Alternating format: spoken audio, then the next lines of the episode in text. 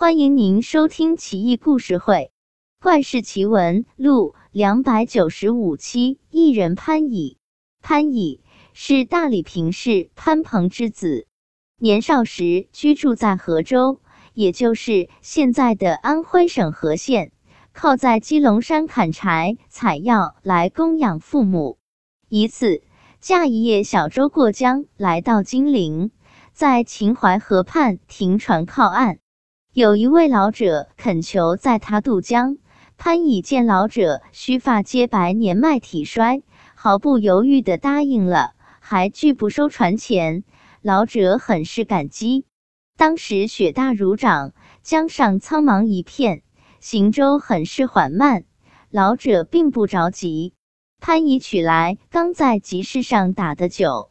邀请老者一块畅饮，老者也不客气，举杯一饮而尽，大呼痛快。不一会儿，一壶酒就喝干了。潘乙嗜酒如狂，此时不能尽兴，很是懊恼，后悔自己酒买的少了。老者笑道：“小哥别郁闷了，我这随身带着酒呢。”说罢，解下头巾。头巾下有一小巧精致的葫芦，老者取了下来，晃了晃，笑道：“够咱俩喝的了。”潘乙见那么一个小葫芦，不够一人一口的，很是纳闷。老者却不理会，拔开葫芦塞，斟起酒来，二人推杯换盏，酒至半酣，葫芦里的酒还没完呢。潘乙已经觉得不对劲了。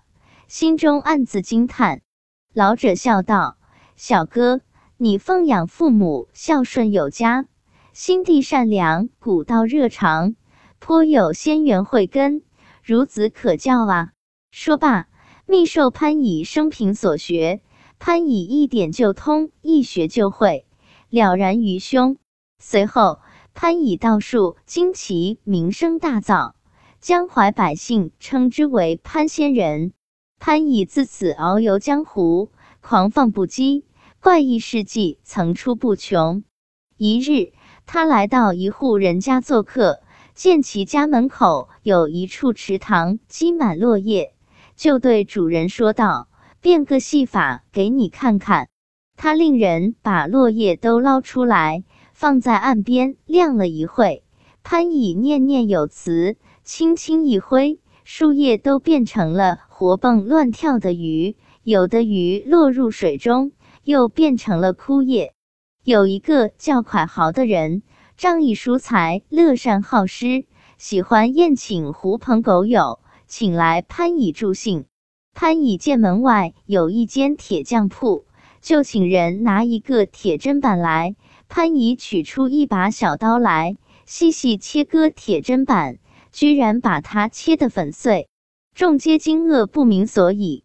潘乙笑道：“这都是障眼法，蒙人的，不值一提。”说罢，将碎片合在一起，铁砧板又恢复原状。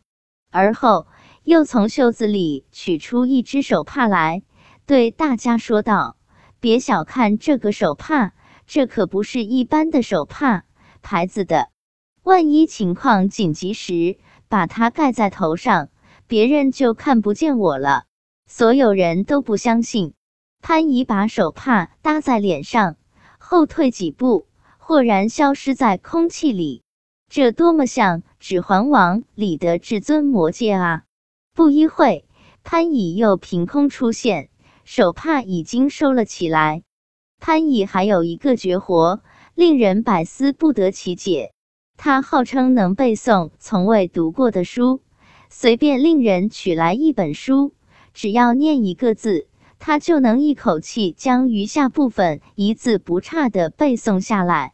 哪怕是书本间隙有没批或者标注，他都能清晰无误的点名，令人觉得不可思议。马令、陆游所作的《南唐书》中都有潘乙的传记。十载潘乙往来江淮间，自称野客，逍遥自在，放浪洒脱。他曾做过海州刺史郑匡国的募兵，但潘乙不喜欢世俗礼节，对郑匡国也不大礼貌，因此不甚受重用。潘乙随身携带一个竹筐，竹筐内装着两枚锡丸，锡丸能飞出竹筐，光如白虹。只要有人被击中，立刻身首异处。郑匡国听闻此事，就把潘乙推荐给宋太祖赵匡胤，诏命其主持紫极宫，享受朝廷供养。但他后来悄然离开，不知所踪。潘乙据说并没有飞升成仙，到老还是病死了。据说临终前，他懊恼悔恨不已，身上的艺术已经荡然无存了。看来，想要成为真正的得道之人，还是要低调一些才好，不然还谈什么修仙得道呢？